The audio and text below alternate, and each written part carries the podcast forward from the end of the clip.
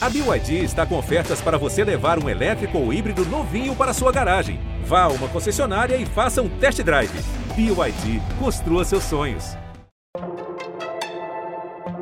Oi, esse é o Funciona Assim, podcast do G1 que vai te ajudar a entender as regras das eleições.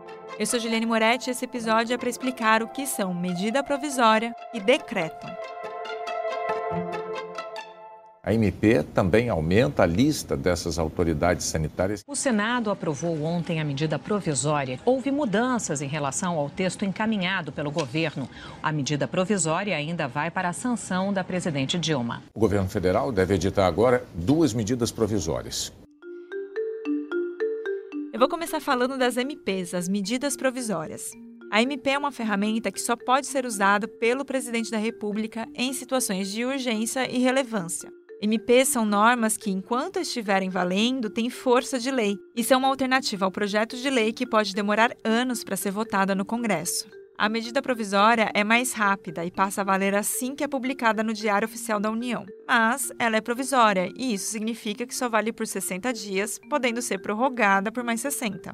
Depois de criada e já em vigor, ela é encaminhada para o Congresso. E a primeira etapa para virar ou não lei é ser analisada por uma comissão mista, com 12 deputados e 12 senadores. Aprovada por essa comissão, a MP vai para votação na Câmara dos Deputados. E se aprovada lá, segue para a revisão do Senado, também em uma votação. Aí são três possibilidades. Se o texto aprovado for o mesmo enviado pelo presidente, a MP é promulgada e já vira lei. Se alguma coisa no texto mudou na Câmara e o Senado aprovar, tem que voltar para o presidente sancionar. Agora, se muitos itens foram alterados no Senado, aí tem que voltar para a Câmara reavaliar. Ah, e se depois do prazo de 120 dias a MP não for votada no Congresso, ela perde a validade, ou caduca, como é dito no jargão político, e é arquivada. O presidente assinou hoje um decreto. Um decreto presidencial provocou reação de deputados e senadores que consideram que ele tira poderes do Congresso. As votações na Câmara estão paradas.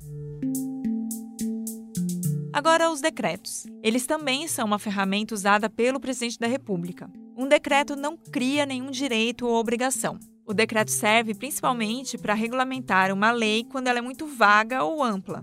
Ele vai dar mais detalhes ou explicar como essa lei vai funcionar. Isso significa que ele está abaixo da lei e não pode ir contra o que ela diz. Um dos exemplos é o imposto de renda. Tem uma lei que diz que todo mundo tem que pagar o imposto.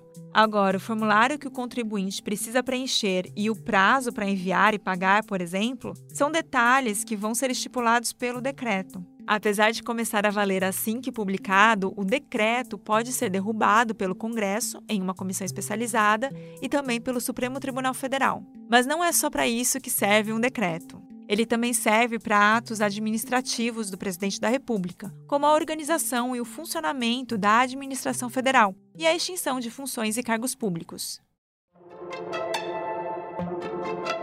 Bom, espero que você tenha gostado das minhas explicações. Este é o vigésimo episódio do Funciona Assim, o podcast do G1 que explica as regras da política e das eleições. Se você gostou, compartilha por aí. Tchau!